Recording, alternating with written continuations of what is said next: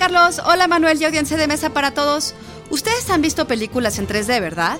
Aunque la tecnología existe desde los años 20, en años recientes hemos visto una gran producción de películas en tercera dimensión que buscan ofrecer a las audiencias una experiencia mucho más inmersiva y hacernos sentir como dentro de la película. Pero, ¿y si les dijera que no se necesita de esta clase de tecnología para transportarnos a otro mundo? Institute.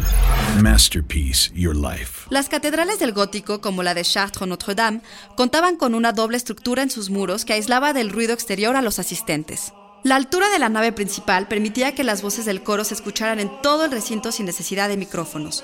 Los frescos en los muros mostraban escenas de la Biblia, mientras que los vitrales, financiados por los distintos gremios de artesanos, filtraban la luz de manera que el interior se teñía con los colores del vidrio, dando como resultado una experiencia inmersiva.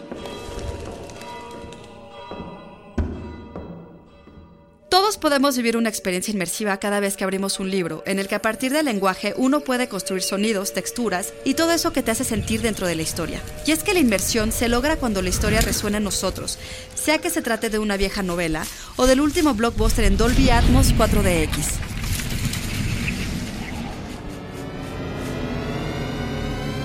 Texto por la doctora Blanca López. Yo soy Ana Goyenechea y nos escuchamos en la próxima cápsula SAE.